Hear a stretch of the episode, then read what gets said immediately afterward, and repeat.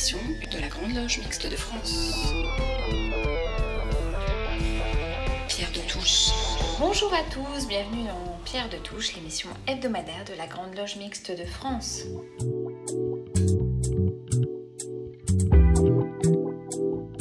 Marie-Josée Freling et Gaspard Hubert Coco ont choisi d'évoquer aujourd'hui pour leur chronique Le franc-maçon célèbre. Marie Becquet de Vienne, la féministe et militante sociale, était également franc-maçon. Bonjour à tous. Marie Becquet de Vienne, née le 4 février 1844 à Paris. Marie Becquet de Vienne est issue d'une ancienne famille de la bourgeoisie bourguignonne. Féministe, Militante sociale et franc-maçonne française, elle fut le véritable précurseur de la loi Strauss du 17 juin 1913 relative à la protection et l'assistance obligatoire de la femme en couche. Son initiative exemplaire servira de modèle dans plusieurs pays et sera récompensée à l'exposition universelle de Paris en 1900. Républicaine laïque et très encline à la compréhension de la misère, elle fut pendant 40 ans à l'initiative de nombreuses œuvres d'entraide dont certaines existent encore de nos jours. En phase avec les idéaux de la Révolution française dans sa jeunesse, Marie Becquet de Vienne fut profondément choquée par la violence de la répression et les nombreux morts de la Commune de Paris. Épouse de Jules Léon Becquet, avocat libre-penseur et conseiller d'État qui la laissera veuve à 37 ans, elle se consacre pendant plusieurs années à des œuvres de bienfaisance grâce notamment à l'aide financière de mécènes approuvant ses actions. Concernant l'assistance maternelle, la républicaine laïque qu'était Marie Becquet de Vienne eut à cœur les problématiques de la misère humaine. Ainsi établit-elle par altruisme et avec une volonté inébranlable un programme complet d'aide aux mères, par le biais de la mise en place de l'œuvre de l'allaitement maternel et de refuges, ouvroirs pour femmes enceintes. En 1876, voit le jour un premier refuge réservé à l'accueil des mères célibataires dans le 14e arrondissement de Paris, et toujours à Paris, un second ouvroir plus important en capacité ouvre dans le 17e arrondissement. L'implication de Marie Becquet de Vienne en faveur d'une action de bienfaisance a pu perdurer grâce à de généreux donateurs et au soutien politique de Georges Martin, qui réussit à lui obtenir une subvention du Conseil municipal de Paris.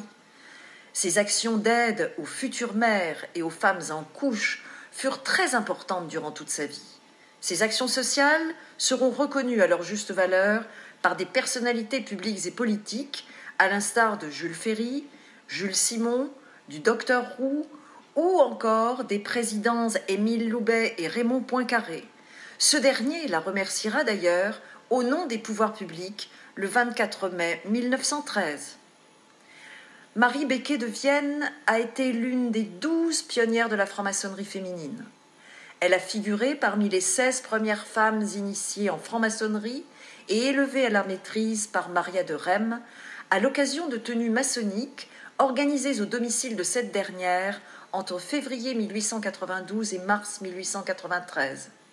Elle a surtout participé en tant que fondatrice à l'allumage de la loge numéro 1 de la Grande Loge symbolique écossaise mixte Le Droit Humain, avec Maria de Rem comme premier vénérable maître, elle-même élue premier surveillant au sein de ce premier collège des officiers de cette loge de la première obédience mixte. Cette tenue inaugurale se déroula dans les locaux du 33 rue Jacob, dont Marie de Vienne était propriétaire et qu'elle avait mise à disposition de la jeune obédience pendant la première année. Oratrice accomplie, elle prononça l'éloge funèbre de Maria de Rem en 1894. En 1896, elle créa une troisième loge à Rouen, au sein de laquelle elle tiendra le premier maillet pendant quatre ans. Cet atelier numéro 3 porte désormais son nom. Décédée à l'âge de 69 ans le 25 septembre 1913 à Hermanville-sur-Mer, Calvados, Marie Becquet de Vienne repose au cimetière du Père-Lachaise dans la 51e division.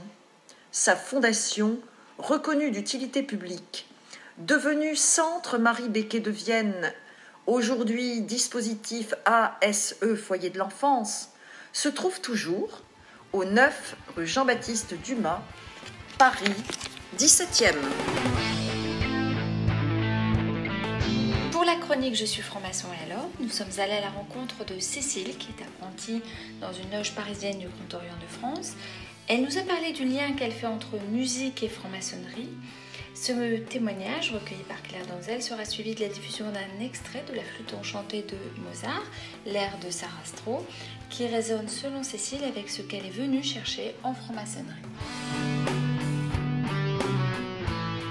Je suis franc-maçonne et alors, aujourd'hui avec Cécile, qui est apprentie dans une loge du Grand Orient de France à Paris. Bonjour Cécile. Bonjour Élise. Et Cécile, pourquoi êtes-vous devenue franc-maçonne? Hum, j'ai rencontré en fait euh, la franc-maçonnerie euh, à travers euh, Mozart, à travers voilà, j'ai beaucoup étudié la musique et j'ai découvert la flûte enchantée, qui est un opéra que d'aucuns considèrent comme un, une métaphore du rythme maçonnique. Après, j'ai eu envie de creuser un petit peu la question, donc je me suis intéressée à l'itinéraire de Mozart par rapport à la franc-maçonnerie. Et ensuite, bah, il se trouve que je suis une, une, auditeur assidue de France Culture et que comme je me lève parfois un peu tôt, j'aime bien écouter les émissions religieuses du dimanche matin parce qu'en fait, on entend à peu près euh, toutes les, toutes les religions qui défilent les unes après les autres. Et juste avant la messe, alors là par contre ça je peux pas, la messe j'arrête, mais juste avant la messe, il y a un quart d'heure qui est consacré euh, à la franc-maçonnerie. Et donc j'ai découvert ça, euh, j'avais juste un peu avant mes 30 ans. Et donc, euh, tous, les, tous les dimanches matins, euh, immanquablement, j'écoutais euh, les francs-maçons parce que je trouvais ça super intéressant, et notamment le Grand Orient. Alors, à l'époque, je vous raconte ça, c'était dans les années 90. Naturellement, c'était pas ouvert aux femmes, mais vraiment, j'avais une très, très forte attirance pour ce que disaient les francs-maçons du Grand Orient. Et je me disais, bah, c'est dommage, c'est pas ouvert aux femmes, tant pis, voilà. Et puis, bon, après, c'est vrai que j'ai élevé seul trois enfants, donc j'avais pas tellement l'occasion de, m'intéresser d'un point de vue vraiment pratique à la franc-maçonnerie. Et quand, euh, quand tout ça, ça a commencé à se tasser un petit peu parce qu'il grandissait, je me suis dit, bon, bah, ça serait bien maintenant euh, peut-être de rejoindre euh, une obédience. Là, merveille, le, Grand Orient s'est ouvert aux femmes. Donc voilà, j'ai posé ma candidature par Internet et j'ai été initiée dans une loge. Alors, vous, l'avez dit, la musique tient une grande place dans votre vie. en faites-vous un lien avec la franc-maçonnerie? Vous avez déjà esquissé une réponse, mais...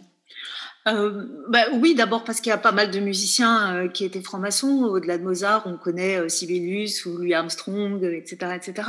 Donc, il y, a, évidemment une résonance, on va dire, euh, euh, spirituelle entre la musique et puis les spiritualités. Et naturellement, euh, ça a aussi sa place dans la franc-maçonnerie, aussi une, une, une, idée symbolique dans la flûte enchantée, par exemple, les trois accords du début, on dit que ça représente les trois coups, etc., etc. Donc, bon, tout ça, c'est extrêmement stimulant et, intéressant pour, pour la musicienne que je suis. Euh, voilà, maintenant, euh, c'est vrai que j'ai découvert en rentrant dans la loge qu'il y avait aussi une part du rituel qui était euh, dévolue à la musique. Et il se trouve que là, on m'a, dit que j'allais peut-être prendre la colonne d'harmonie quand je serai compagnon, ce qui ne serait tardé. Mais c'est vrai qu'avec le Covid, c'est un peu compliqué. Les échanges sont reportés s'inédier. Mais euh, ça m'intéressera beaucoup, je pense, d'essayer de faire résonner euh, euh, dans, le, dans le temple des, des musiques que je connais, mais aussi partir à la recherche d'autres musiques, notamment dans les répertoires de musique traditionnelle, puisque en fait l'idée qui me séduit beaucoup dans la franc-maçonnerie, c'est que nous sommes tous frères et, et, tous égaux. Et justement, à travers cette idée-là, de partir à la recherche de toutes les musiques, en fait, pas seulement les musiques estampillées maçonniques depuis dans l'histoire de la musique occidentale. Et alors, euh, je crois que vous souhaitez évoquer un lien entre franc-maçonnerie et engagement. Euh, une des raisons pour lesquelles j'ai souhaité m'engager en maçonnerie, c'est que je suis euh, particulièrement choquée et triste du sort qui est réservé aux migrants à cette problématique du déracinement. Comment un jour une famille peut soit envoyer un enfant sans rien à l'autre bout du monde ou, prendre ses affaires du jour au lendemain et, et décider d'aller vivre ailleurs parce que c'est impossible de vivre dans son pays. Et la question que je me pose, c'est comment moi, est-ce que euh, euh, je peux aider? Voilà. Est-ce que moi, en tant qu'occidentale, qui n'a pas vraiment de problème dans ma vie, de, problème économique, on va dire, et française en particulier, je, peux aider ces, personnes et je, peux. Alors évidemment, dans mon milieu, je n'ai pas vraiment l'occasion de rencontrer des gens qui sont engagés dans cette voie-là. Et je me suis dit qu'en franc-maçonnerie, sûrement, j'aurais l'occasion euh, de rencontrer des frères et des sœurs qui pourraient euh, me guider pour trouver ma voie dans, dans, dans, ce que je peux faire pour, euh, pour ces personnes. Eh bien, merci Cécile pour ce témoignage.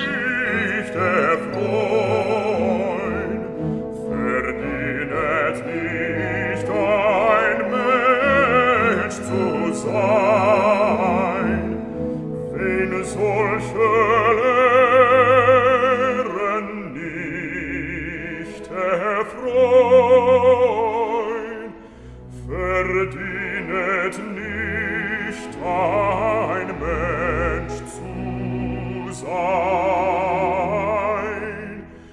wenn solche Lehren nicht erfreuen, verdinet nicht ein Mensch zu sein,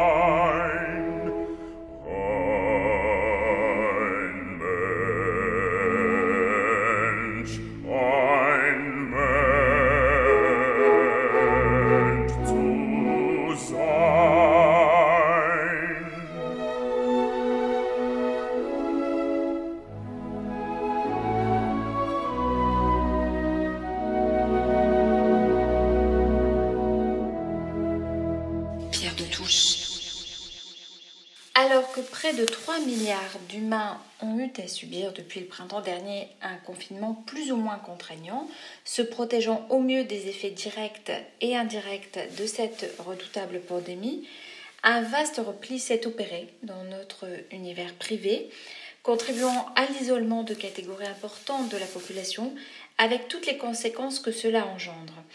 Face à ce mouvement de retour sur soi-même, quelle analyse pouvons-nous avoir Cela ne représente-t-il pas, pour les francs-maçons que nous sommes, une nouvelle épreuve? Comment devons-nous l'interpréter et quels enseignements en tirer? Eh C'est l'objet de la chronique d'Ala Vordonis, l'épreuve du confinement. Tandis que nous connaissons un nouvel épisode de déconfinement encore très très progressif, et alors que les vaccins seront bientôt à l'œuvre, l'on ne peut manquer de s'interroger sur la façon dont cette situation inédite résonne en nous. Chacun vit certes cette période interminable de bien des manières, sachant que le confinement n'a assurément pas le même sens pour tous, pour les premiers de corvée et autres invisibles de notre société. Que nous apporte cette contrainte au-delà de ses multiples effets sur le plan socio-économique, psychologique, mais aussi culturel? Songeons ainsi aux ruptures d'activité, au chômage qui pointe, la promiscuité débouchant sur des tensions intrafamiliales et des violences conjugales, aux situations d'isolement qui frappent désormais toute la génération, comme à la détresse morale de certains face à des conditions de vie particulièrement dégradées et très incertaines. Où nous situons-nous en réalité? Le confinement évoque le terme de confin, c'est-à-dire d'un espace qui n'en est pas un, ni dedans ni dehors. Les confins du monde, nous le savons, n'ont pas vraiment de frontières, en tout cas ils demeurent flous et fluctuants, comme la situation que nous vivons à l'échelle mondiale. Dès lors, se confiner symbolise le retrait, le repli sur soi, la mise en position sécuritaire dans une sorte d'immense parenthèse collective où l'on se retrouve pourtant dans un entre-soi et souvent seul avec soi-même, et ce de façon aussi rassurante qu'anxiogène. S'éloignant les uns des autres, nous acceptons parallèlement de restreindre nos libertés, même si nous imaginons bien que cela ne sera que temporaire. Bref, nous sommes devenus contraints et forcés ce quelqu'un d'autre, largement privé de son interface avec l'extérieur qui fait que nous allons et venons oscillant en permanence entre sphère publique et sphère privée. L'espace privé du chez-soi est devenu une prison et un lieu où s'exercent de multiples fonctions. C'est tout à la fois le lieu de vie personnelle, le bureau du télétravail, la salle de spectacle et de divertissement ou d'exercice physique.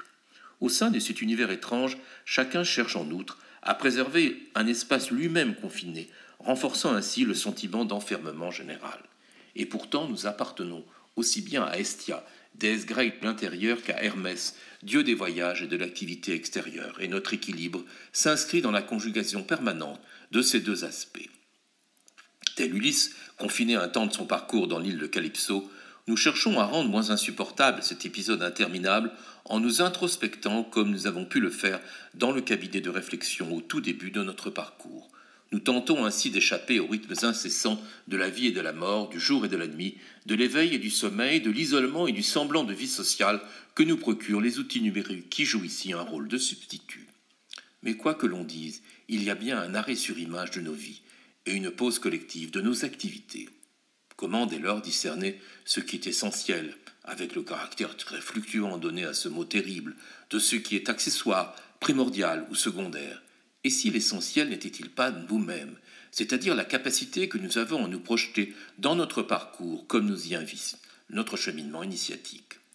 Autrement dit, et sans chercher à tout prix à nous différencier, comment les francs-maçons et les francs-maçonnes peuvent-ils aborder cette épreuve et à quoi peut-elle utilement les inviter? Vitriol, pensera-t-on en tout premier lieu. Mais n'est-ce pas aussi l'occasion de faire un point de notre parcours, de la façon dont nous agissons avec les autres, au regard des vraies valeurs de la vie, de ce qui fait que nous regarderons, espérons-le, les choses différemment quand la situation reviendra à la normale. Et qu'est-ce que la normale? Au-delà du syndrome psychotraumatique que décrivent les spécialistes, n'avons-nous pas à dépasser le réflexe bien naturel de survie qui nous a fait nous protéger et nos proches pour songer à la vie, à celle d'après, où les défis humains seront immenses? Cet effort de résilience, malgré la peur qui nous tenaille toujours face au spectre de la mort, doit en tout cas nous renforcer dans nos engagements de fraternité, de solidarité et d'interdépendance avec les autres. Ces propos universalistes sont, penserez-vous, à cette circonstance Pas certain, tant les fractures provoquées par cet événement planétaire seront durables et notre travail à cette mesure. Fracture entre ceux qui ont la capacité à traverser cette épreuve et ceux qui n'y parviendront pas sans une aide soutenue, fracture entre les générations Z, bientôt rebaptisées génération Covid, angoissées par leur avenir et privées de l'insouciance qui les fait vivre le monde avec un inébranlable optimisme et leurs aînés, durement fragilisés, fracture entre les citoyens protégés et les invisibles, la campagne et la ville, les métropoles et la France de l'intérieur et des outre-mer. Face à tous ces défis qui constituent un immense chantier, Songeons également à notre approche du temps, auquel notre engagement maçonnique confère, rappelons-le, une dimension toute particulière. Entre passé, présent et avenir, nous avons par-delà la terrible expérience humaine que nous partageons à nous questionner sans cesse sur ce qui fait notre bonheur. Peut-être Saint Augustin est-il en mesure de nous apporter une première réponse, lui qui disait, je le cite, Le bonheur, c'est de continuer à désirer ce que l'on possède, et je me permettrai d'ajouter ce que l'on possède déjà. Bon courage à tous.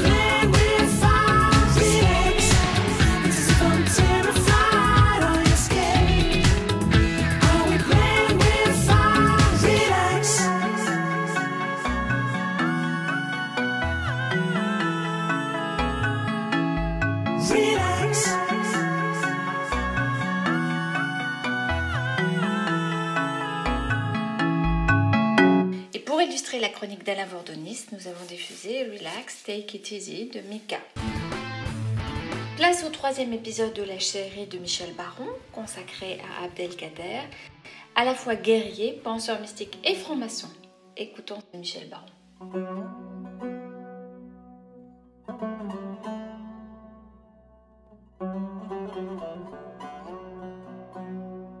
L'exil, l'exilé va pouvoir enfin s'adonner à la spiritualité et à la franc-maçonnerie. L'émir, sur le bateau qui l'amène vers la France, contemple, pour s'en imprégner, la vue de cette terre où il est né, où il a régné sur les deux tiers de ce territoire que l'on appelle désormais Algérie. En arrivant à Toulon, il est enfermé, enfermé au fort Lamalgue, malgré les promesses faites pour le laisser partir à la Mecque. Il est ensuite transféré au château de Pau. Malgré sa situation, il ne perd pas son sens de l'humour. Une jeune femme fort élégante, appartenant à la société bordelaise, n'hésite pas à lui poser un jour une question directe. Pourquoi euh, donc, dit-elle, avez-vous tant de femmes et non pas une seule euh, comme nous en France? L'émir répond Nous aimons l'une pour ses yeux, l'autre pour ses lèvres, une autre encore pour son corps, une enfin pour son esprit et son cœur. Si nous trouvions tout cela réuni en une femme, comme en toi, nous n'en choisisserons pas d'autre? Une nouvelle résidence forcée est proposée à l'émir, le château d'Ambroise. À l'automne 1852, la politique ayant changé, Louis Bonaparte devient le prince-président. Il fait une grande tournée en France et le 16 octobre, il s'arrête à Ambroise pour rencontrer Abdelkader. Souriant, l'empereur tend un document à Estève Boissonnet de la Touche, général de division d'artillerie, mais surtout grand orientaliste, manifestant les sympathies pour la culture orientale, et qui, la gorge serrée par l'émotion, lit en arabe à l'émir Je viens vous annoncer votre mise en liberté. Vous serez conduit à Brousse, dans les États du sultan, dès que les préparatifs nécessaires seront faits et vous y recevrez du gouvernement français un traitement digne de votre ancien rang.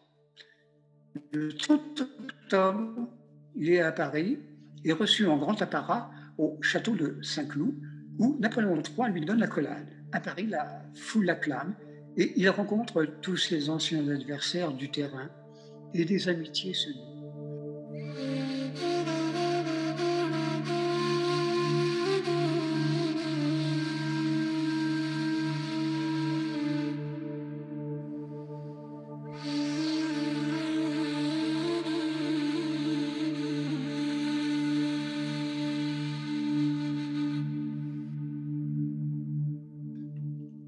La France vient de, trouver le moyen de se débarrasser d'un ennemi dangereux sans faire un martyr.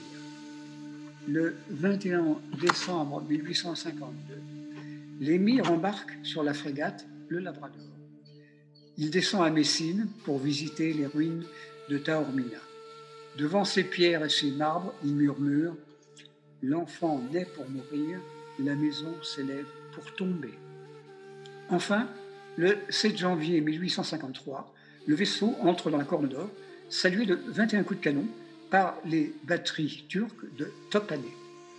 Le lieu de sa résidence, à Brousse, en Turquie, lui rappelle un peu Tlemcen. Il va prier au turbé de Mourad Ier, près du coffret qui, selon la tradition, renferme la barbe du prophète. Il se promène aussi souvent autour des sépulcres où reposent les conquérants turcs. Il rêve devant les étendards rouges qui font songer à ceux des Omeyyades. C'est durant cette période qu'il écrit son livre Rappel à l'intelligence, avis à l'indifférent, dont la société asiatique, qu'il a inscrit comme membre, lui a demandé le manuscrit. Ce sont les notes dictées à Pau et à Ambroise. C'est une pensée qui domine les polémiques. Il écrit Les hommes jugent toujours la vérité par les hommes et jamais les hommes par la vérité. C'est là le pire de l'ignorance et du mal. Il aime la fraternité et le prône. En 1855, il fait un voyage en France et l'empereur lui demande s'il désire s'installer à Damas, ce qu'il accepte. Le 9 juillet 1860, éclate à Damas une émeute antichrétienne et l'émir va protéger les pourchassés, trouvant scandaleux cette, persécution des gens du livre, montrant ainsi son esprit de tolérance.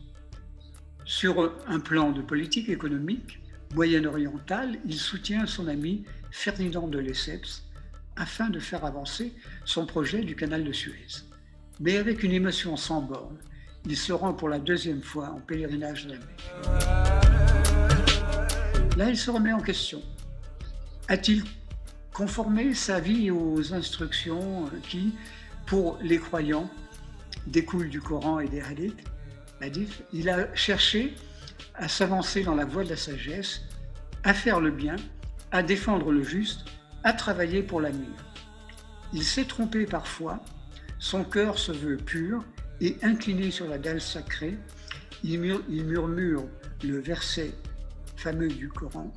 Dieu est le souverain des cieux et de la terre, il fait grâce ou justice à son gré, il est indulgent et miséricordieux. C'est durant cette période qu'il va se plonger dans la théologie et dans l'approfondissement de l'ésotérisme soufi. Il va publier plusieurs centaines de traités et son œuvre majeure, les Futuhat Makiniwa, compterait, traduite en français, au moins 15 000 pages. En outre, c'est une œuvre complète où sur quelques vers ou quelques lignes, des volumes de commentaires furent écrits. La filiation soufie de l'émir, par le biais des lignées initiatiques, est reliée à celle de l'empereur Akbar. Sa pensée rejoint ainsi la pensée universelle du plus grand empereur moghol de l'Inde. Bien entendu, sa pensée se nourrit aussi des grands penseurs spirituels de l'islam, comme par exemple Ibn Arabi, dont la pensée soulèvera de violentes attaques de la part de la théologie musulmane orthodoxe des oulémas, notamment dans son célèbre Tarjuman al-Anshwag, l'interprète des désirs, où il dit Mon cœur est capable de revêtir toutes les formes. Il est pâturage pour les gazelles et couvent pour le moine, temple pour les idoles et Kaaba pour les pèlerins. Il est l'étape de la Torah et le livre du Coran. Je professe la religion de l'amour, quel que soit le lieu vers lequel se dirigent les caravanes. Et l'amour est ma foi et ma loi. Nous nous arrêterons un peu aujourd'hui et donc à dimanche prochain où nous le retrouverons avec joie.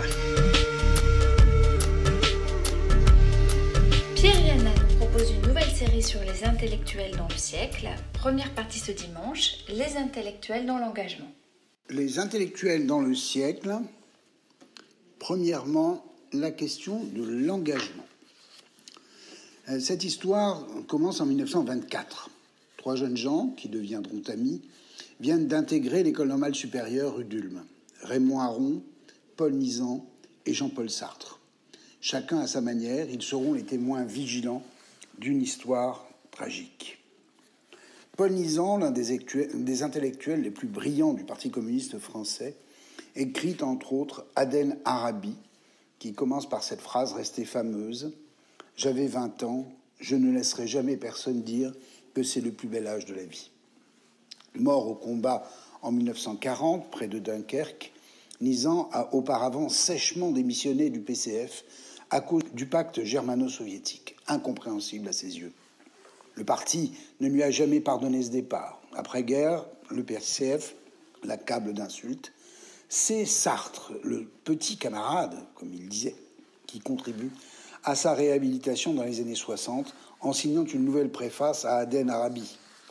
Des trois, Nizan est le seul à avoir rejoint un parti politique en s'engageant, puis à l'avoir quitté. On sait que ce ne fut pas une chose aisée. Dans la tourmente de la guerre, puis de l'après-guerre, les deux autres, Aron et Sartre, ont tourné autour de la notion d'engagement en s'opposant et en se rejoignant parfois, en particulier à la fin de leur vie. C'est donc à eux deux principalement qu'il convient de s'en remettre pour analyser cette notion, qui concerne tant les intellectuels. Concerné par la politique des années 30, Sartre tire de son expérience de la guerre, puis de sa réflexion sur les intellectuels, sa pensée de l'engagement. Plus nettement, pendant de nombreuses années, l'engagement de Sartre se fait aux côtés du PCF en France, malgré la charge lourde qu'il subit de la part de ce parti.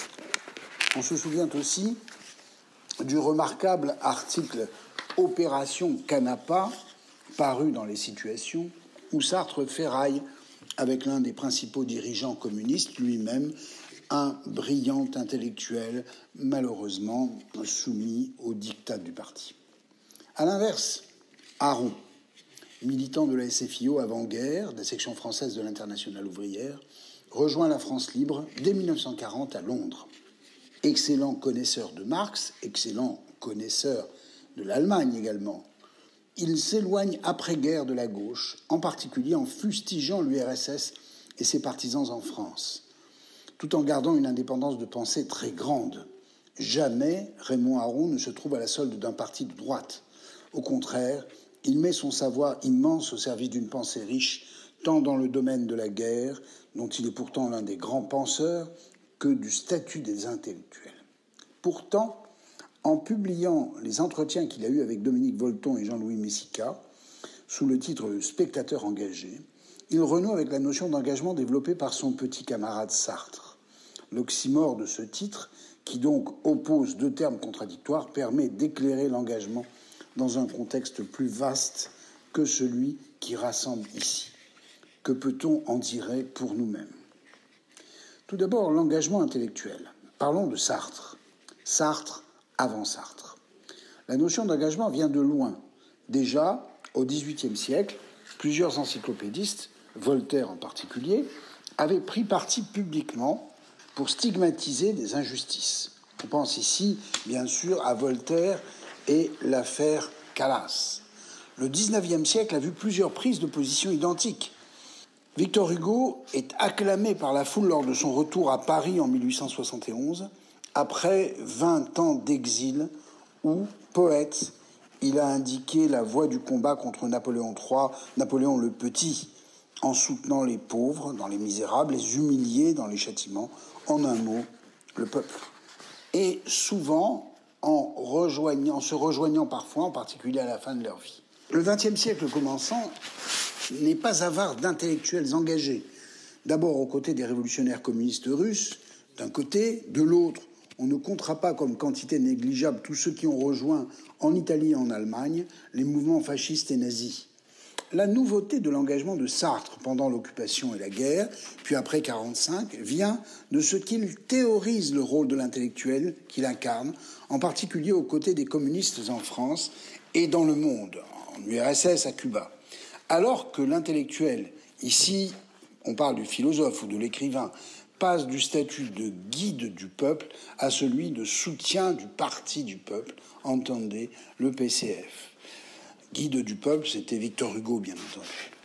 Mieux, en prenant clairement parti pour le capitaine Dreyfus, condamné par un tribunal militaire, Émile Zola a ouvert un champ d'intervention considérable pour les intellectuels, puisque c'est à partir de ce moment-là qu'on parlera d'intellectuels, et pour l'engagement.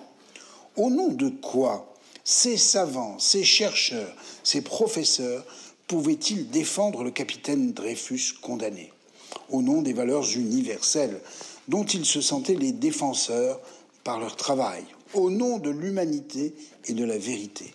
On voit ici que l'affaire, l'affaire Dreyfus, ouvrait un engagement bien particulier, celui de l'humanité dans son ensemble, de tout homme, voire de toute femme, poursuivi pour ses valeurs. Ici, l'engagement est d'une limpidité totale. Il s'agit bien de défendre la justice pour toute l'humanité. Le lien se tisse simplement, clairement, de Montaigne, qui parle à tous, à Voltaire, Hugo et, bien sûr, Sartre. Mieux même, la France apparaissait comme la patrie des intellectuels et de la justice, rôle très difficile à tenir, en particulier au moment de la guerre d'Algérie et de ses débordements, je mets des guillemets bien sûr. Sartre ouvre ici la porte à une définition nouvelle de l'intellectuel dans l'action et non plus dans la seule éloquence. Cette référence contemporaine sert, à dire vrai, de modèle à tout autre type d'engagement, éthique ou moral, fut-il même maçonnique. Nous sommes à la vérité entrés dans le moule sartrien et nous agissons au nom des valeurs universelles pour l'humanité. C'est aussi pour cela, à mon sens, qu'il convient de regarder dans le miroir tous ces intellectuels engagés dans des causes non universelles, spécifiques, comme le fascisme ou le nazisme. Il faut aussi savoir penser son contraire en ne se contentant pas d'un jugement moral contre les méchants. D'autant que ces intellectuels se sont voulus les amis de l'État, soviétique, nazi, fasciste, à dix mille lieues de l'indépendance critique de l'intellectuel organique. Una mattina mi sono svegliato, oh bella ciao, bella ciao, bella ciao, ciao, ciao. Una mattina mi sono svegliato e ho trovato l'invasor, oh partigiano.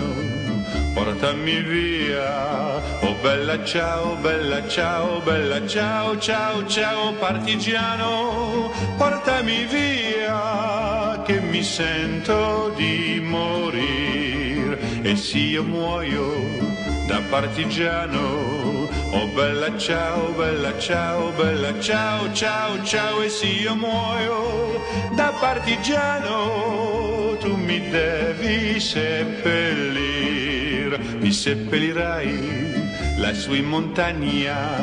Oh bella ciao, bella ciao, bella ciao, ciao, ciao, mi seppellirai lassù in montagna sotto l'ombra di un bel fior e la gente che passerà. Oh bella ciao, bella ciao, bella ciao, ciao, ciao e la gente che passerà e dirà oh che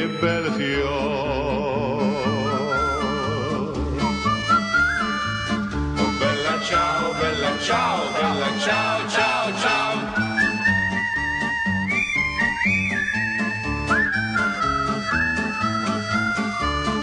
Ciao!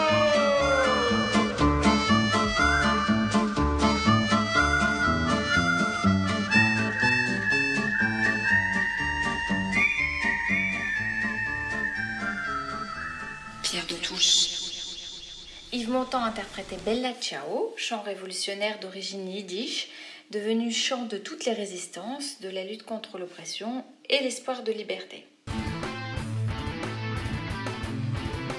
Christiane Vienne a choisi de s'intéresser cette semaine non pas au Covid-19 mais à la vaccination et en particulier à la tuberculose.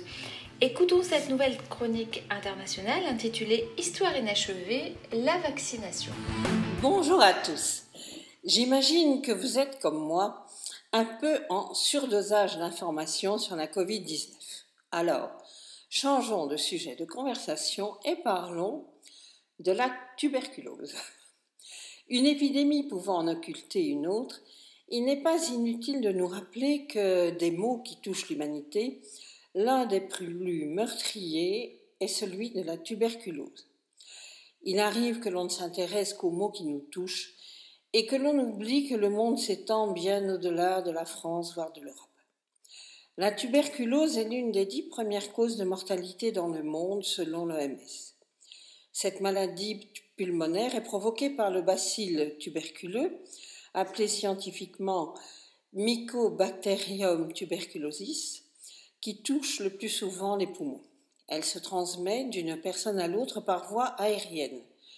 Quand une personne ayant une tuberculose pulmonaire tousse, éternue ou crache, elle projette des bacilles tuberculeux dans l'air. Il suffit d'en inhaler quelques-uns pour être infecté. La tuberculose reste un fléau implacable, dont le nombre de décès recensés en 2017 varie entre 1 et 6 millions, ce qui en fait aujourd'hui la première cause de mortalité infectieuse. Elle touche plus particulièrement l'Afrique et l'Asie. Selon The Lancet, la revue scientifique médicale hebdomadaire britannique, je cite, Bien que des progrès aient été réalisés dans la réduction du fardeau mondial de la tuberculose au cours des 25 dernières années, ils se sont produits à un rythme extrêmement lent. Ces experts en tuberculose proposent pour relever le défi de l'éradication, dans un quart de siècle, une réflexion critique qui serait menée sur les progrès réalisés à ce jour par les États et leurs partenaires financiers. Il est possible d'éradiquer la tuberculose d'ici à 25 ans avec une stratégie bien ciblée et des financements à la hauteur. Éradiquer la maladie est possible, mais demande des, investissements plus soutenus en matière de diagnostic précoce et en recherche médicale. L'OMS constate que de 2000 à 2018, 54 millions de vies ont été sauvées de la maladie. La mortalité liée à la tuberculose a diminué d'un tiers au même moment, mais le nombre de nouveaux cas recensés chaque année, de l'ordre de 10 millions au niveau mondial, est jugé encore très élevé. L'espoir d'éradiquer la maladie est permis dans la mesure où la tuberculose peut être traitée, prévenue et guérie. Et la baisse rapide du nombre de décès causés par la tuberculose dans de nombreux pays au cours des dernières décennies est la preuve qu'il est possible de mettre fin à la pandémie, disent les experts. La prévention passe par la vaccination, mais ce n'est pas suffisant. Et les traitements existent bien, malgré qu'ils ne soient pas toujours disponibles pour la population. L'OMS estime qu'en 2016, un million d'enfants ont développé la tuberculose et 250 000 en sont morts. Il y a eu le plus grand nombre de cas en Asie, avec 45% des nouveaux cas, et ce continent est suivi de l'Afrique avec 25% des nouveaux cas. 87% des nouveaux cas se sont produits dans les 30 pays à, forte charge de la tuberculose. Le seul vaccin existant est préparé à partir du bacille est celui de Calmette et Guérin, les chercheurs français, le BCG, et ils l'ont mis en point en 1921. Il est d'une efficacité variable selon l'OMS, car depuis, des formes plus résistantes de la maladie ont fait jour au fur et à mesure des années. Selon Santé Magazine, l'espoir est permis avec la récente découverte d'un cocktail de médicaments qui a donné un taux de réussite de 82%. Les conclusions de l'étude ont été obtenues dans des contextes différents et sur un grand nombre de patients, et ils démontrent qu'il s'agit du traitement contre la tuberculose résistante aux médicaments le plus efficace à ce jour, comme l'a déclaré le docteur Paula Fujiwara, directrice scientifique de l'Union internationale contre la tuberculose et les maladies respiratoires basée à Paris. Entre nous, il en suffit de quelques mois pour trouver des vaccins qui nous protégeront de la Covid-19 et c'est une excellente nouvelle. Cela ne doit pas occulter le fait que les moyens financiers considérables qui ont été consacrés ont donné un coup de frein aux campagnes de vaccination à la recherche sur de meilleurs traitements contre la tuberculose et surtout à leur diffusion auprès de la population. Loin de moi l'idée qu'il faut choisir entre la peste et le choléra, mais il faut bien éradiquer les deux. L'expérience acquise dans la lutte contre la Covid-19, qui est un virus et non pas une bactérie comme dans le cas de la tuberculose, mais la recherche sur un vaccin est tout de même très proche, cette recherche servira contre les futurs virus du même type, contre aussi les maladies infectieuses. Les enjeux politiques et financiers de la fabrication et la diffusion des vaccins sont considérables. Et peu importe qui les fabrique, s'ils sont efficaces et disponibles à toute la population mondiale. Mais si cette fois, nous ne sommes pas capables de générosité, nous montrerons une fois de plus, et peut-être une fois de trop, à nos pays partenaires dans les pays les moins favorisés financièrement, qu'ils ne peuvent compter que sur eux-mêmes et sur leurs alliés russes et chinois.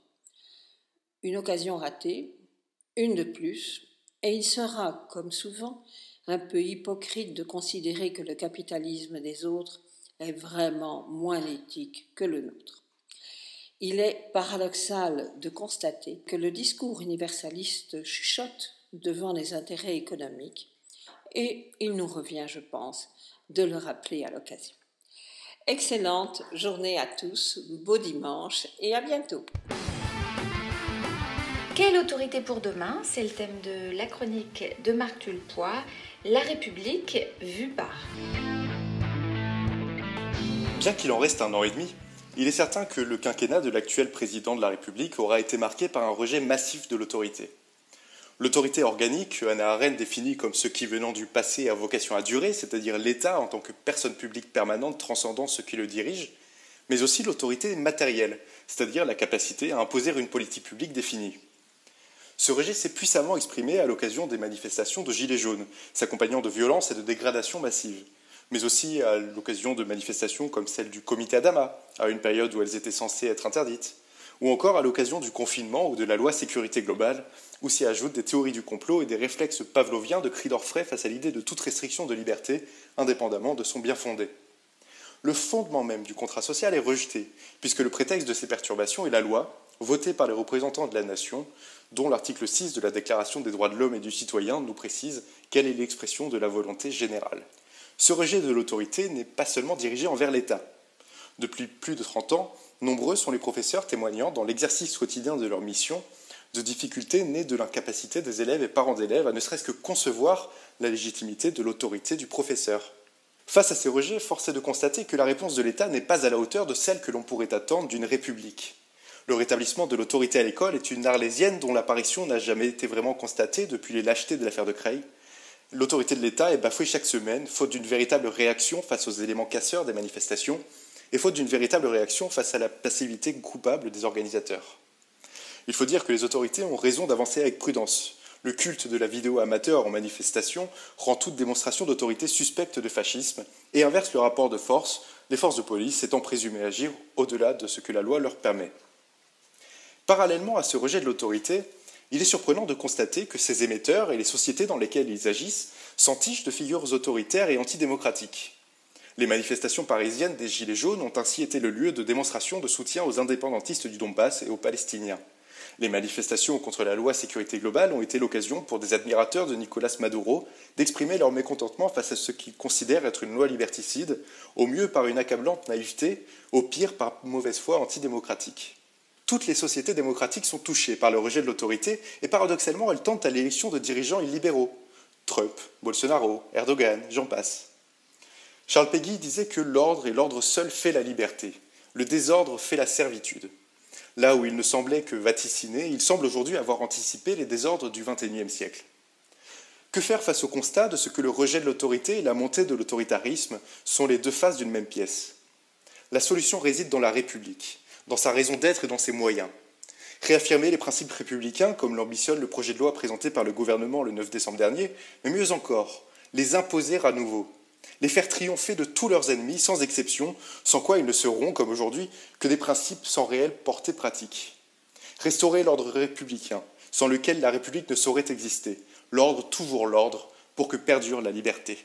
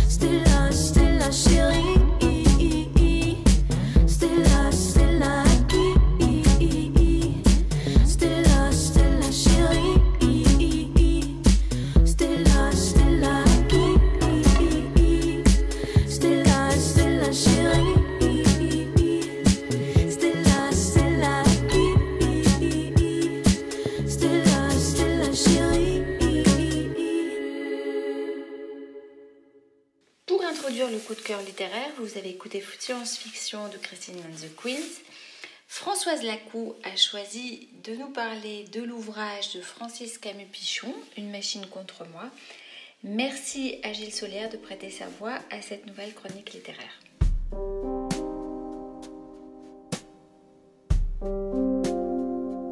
Une machine comme moi, traduction française par France Camus-Pichon du livre Machines Like Me and People Like You de Ian McEwan, roman de science-fiction paru aux éditions Gallimard en janvier de cette année 2020. Un roman uchronique et d'anticipation, ça vous tente?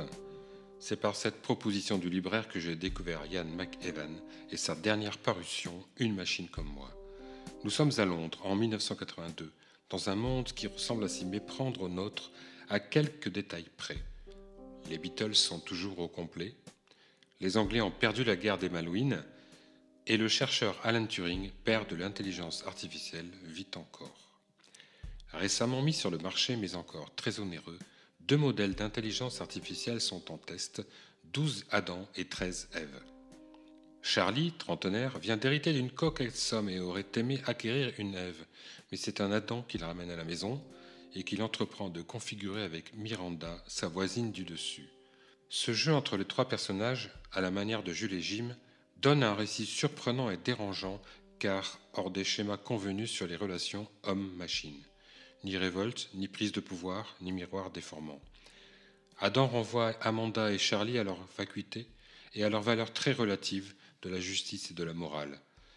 Une machine comme moi est un roman de science-fiction, mais c'est aussi une analyse sociétale, une plongée dans les relations humaines et un hommage à Alan Turing. Souvent philosophique, l'ouvrage nous invite à réfléchir sur les questions éthiques, qu'il s'agisse du climat, de la religion, de la science, de la politique, de ce qui est juste ou non, de ce qu'est l'humanité. Une énigme existentielle parfaitement résumée par cette citation d'Alan Turing. À partir du moment où nous ne verrons plus aucune différence de comportement entre la machine et l'homme, il nous faudra reconnaître l'humanité de la machine. Ian McEwan trouve ici une manière d'interroger le sens de la vie, en mêlant ressources scientifiques et littéraires au service d'une réjouissante réflexion intellectuelle aussi romanesque que cérébrale. Il marque aussi sa filiation avec le 1984 de George Orwell, paru en 1949, par des références aussi discrètes qu'essentielles. Dans ce roman subtil et subversif, à l'humour noir et à la pertinence redoutable, l'auteur explore le danger de créer ce que l'on ne peut contrôler et pose une question mélancolique. Si nous construisions une machine qui puisse lire dans nos cœurs, pourrions-nous vraiment espérer qu'elle aime ce qu'elle y trouve? Eh bien voilà, conclut Adam, il y a le cerveau et il y a l'esprit, ce vieux problème, aussi insoluble chez les machines que chez les humains. Il est aisé d'imaginer que l'intrigue connaîtra un final impitoyable, mais de cela je n'en dirai rien la faute au regard alarmiste que porte l'écrivain sur l'homme imparfait par essence, qui ne peut que détruire et qui ne saurait affronter la perfection représentée par un être plus évolué, plus juste, plus charitable qu'il ne le sera jamais. Peu importe qu'il en soit le créateur et que l'être soit son Frankenstein mécanique, l'histoire finit rarement bien. On ne sait toujours pas si les robots rêvent de moutons électriques, mais leur tristesse, en revanche, nous devient palpable, et l'on referme ce livre avec de nombreux questionnements. Cette lecture peut paraître adaptée en cette période de confinement liée au Covid-19, période qui met en lumière l'importance du contact humain et les limites des relations virtuelles ou artificielles.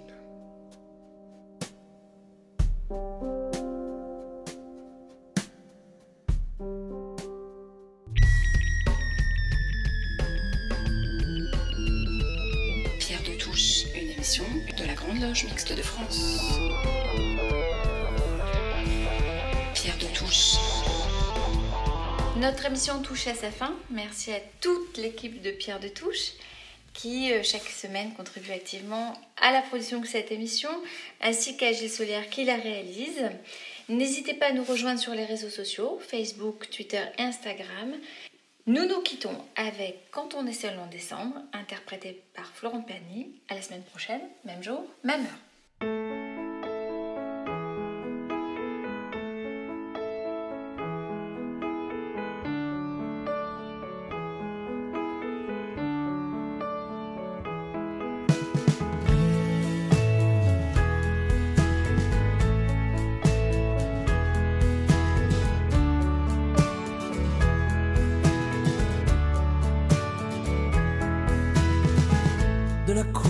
Sur ses lèvres, un tailleur assez chic.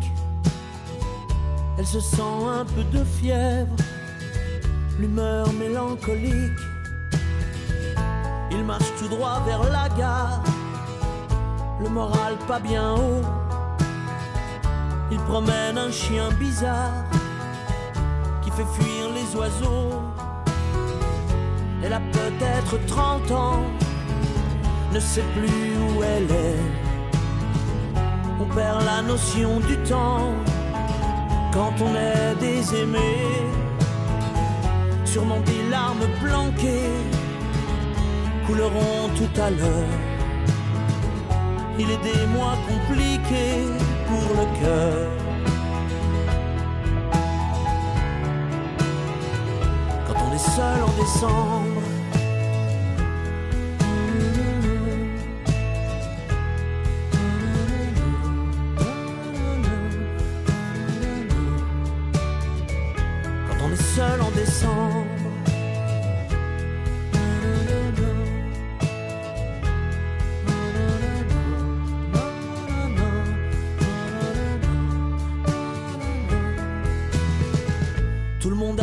Choses à faire, que la fête soit belle. On flâne sous les lumières des marchés de Noël dans la foule qui le déconcerte. Il va, il vagabonde. Pas besoin d'une île déserte pour être seul au monde. Sûrement des larmes planquées couleront tout à l'heure.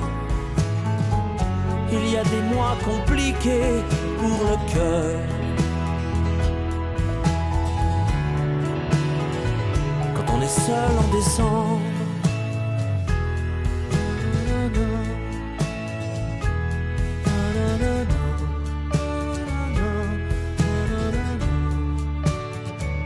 Quand on est seul en décembre.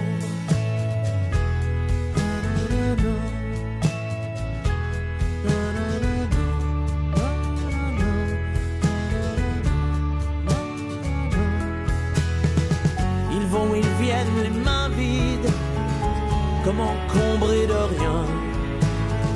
Si le temps était plus rapide, déjà ce serait bien. Mais les larmes, elles sont à l'heure, les voici sous les cils.